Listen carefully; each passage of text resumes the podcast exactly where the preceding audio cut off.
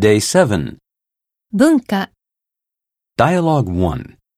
Ben and Tom discuss how university requires you to be an individual. You look gloomy, Ben. Has the professor given you an enormous workload again? Not exactly.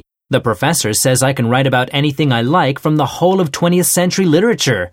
I was taken aback when I heard that. What a great problem. But seriously, I can grasp what you're saying. Too much freedom can paralyze you. Yes, people assume it's easier, but there are so many things I want to write about I can't make a decision. It's gotten so bad I dread getting up in the morning. Help me, I'm desperate. Sorry, Ben, I can't help you this time. Huh? The prof wants us to analyze independently. The idea is to foster an attitude of individuality and self-reliance. This is what being American is all about. You'll soon get into the habit of choosing your own titles. Maybe, but meanwhile I need help.